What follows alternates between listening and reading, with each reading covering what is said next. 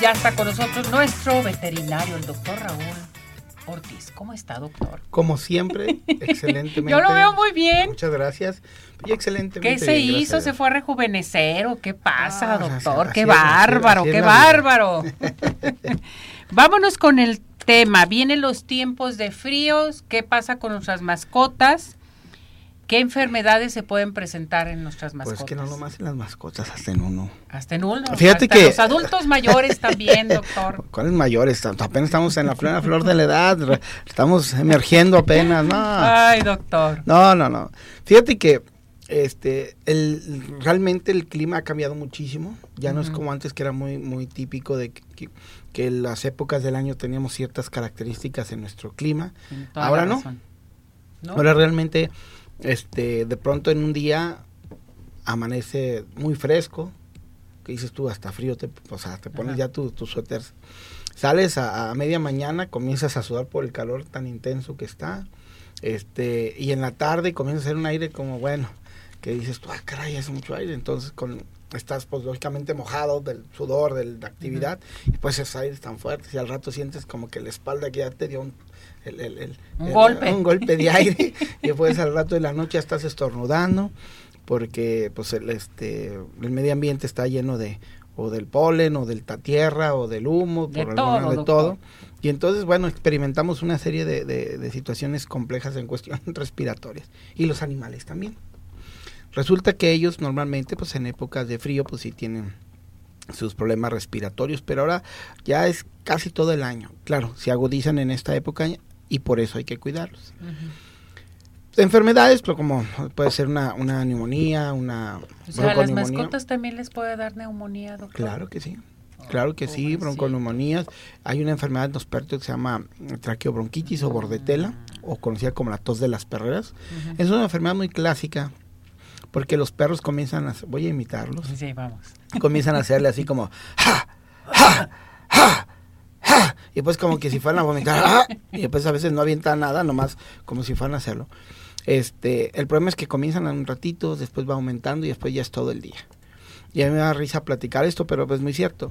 Yo les digo, ¿ustedes saben por qué le dicen a la gente cuando tose mucho, traes tos de, Tos de perro? perro.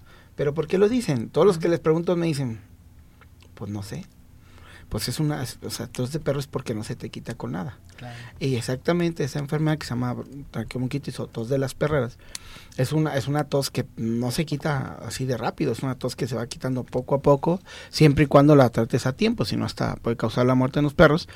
Pero esta enfermedad, o sea, el perro hace ese son- sonido durante todo el día y después en la noche con los pulmones y la capacidad torácica hace cuenta que tienes la la ahora sí que la tuba y el, el- todo la, orquesta a un lado y no deja dormir porque es demasiado intenso. Entonces, para evitar eso, bueno, lógicamente hay vacunas preventivas que se llaman vacunas de, te vaya con su médico veterinario y dígale que se lo protege contra bordetela. Antes no era tan tan común, ahora ya esa enfermedad es mucho muy común, este que se que se que afecta a nuestras mascotas. Por eso es importante, eso solamente se aplica en los perros. No afecta a los gatos. Los gatos, bueno, hay que hay que vacunarlo contra la triple felina para proteger lo que es el contra el conocido como moquillo felino. Este, que también es una enfermedad de las vías respiratorias. Otra cosa bien importante, si nuestra mascota está vacunada está bien, pero nosotros tenemos una, una costumbre de sacarlos o muy temprano o muy noche. ¿Qué es lo que pasa? Pues ya comienza a bajar la temperatura, ya hay demasiada humedad, ya de hecho mucha gente puede decirte que en estos días ya amanecen sus carros este, húmedos o, o mojados por el rocío, por la humedad tan fuerte que pronto llegamos a tener y con el aire ya fresco, este, pues ya comienza a afectar las vías respiratorias. Entonces ahí yo les recomiendo que ya no lo saquen ni tan tarde ni tan temprano, que le- lo hagan ya en una hora más prudente, donde ya se comienza a, asomar el sol para que las este, el, aire ya no esté tan, tan helado ni, ni, sientan tanto el, el cambio de temperatura. Y más la gente que vive, pues las zonas un poquito más este, hacia el sur, la gente que vive más hacia los hacia el bosque, cosas de esos lados donde realmente la temperatura todavía es un poco más baja y mayor humedad, por eso hay que tener más cuidado. Cosas que se pueden prever, bueno, lógicamente acudir con su médico veterinario para que les dé una recomendación de tomar vitamina C o fortalecimientos de las vías respiratorias, aparte de su vacuna, para evitar de que nuestras mascotas pues, tengan problemas respiratorios en este tiempo. Y otra cosa bien importante, hay unas razas que se llaman que se llaman bracocefálicos o son los perritos chatos, los que no tienen casi hocico largo. Esos perritos, por lo menos que son tan cortos de su, de su, de su nariz, digamos así, a veces no, con el aire tan frío este, o húmedo, de pronto pues, provoca que, que, se congestionen o cosas de ese tipo. Entonces, son los que hay que tener mucho más cuidado a la hora de sacarlos. Eso hay que sacarlos ya cuando el sol esté en alto, ya cuando se haya pasado la humedad de la mañana o cuando ya comience a bajar el sol y comience la humedad de la tarde, tampoco ya hay que evitar sacarlos, hay que sacarlos durante el día para evitar pues enfermedades. Pero principalmente lo que tenemos que hacer es pues tener esa, esa precaución de acercarnos con nuestro médico veterinario y preguntarle todas las dudas. Mucha gente no pregunta porque se les hace como tonto, como, ay, ¿cómo va a preguntar eso? No, no, no.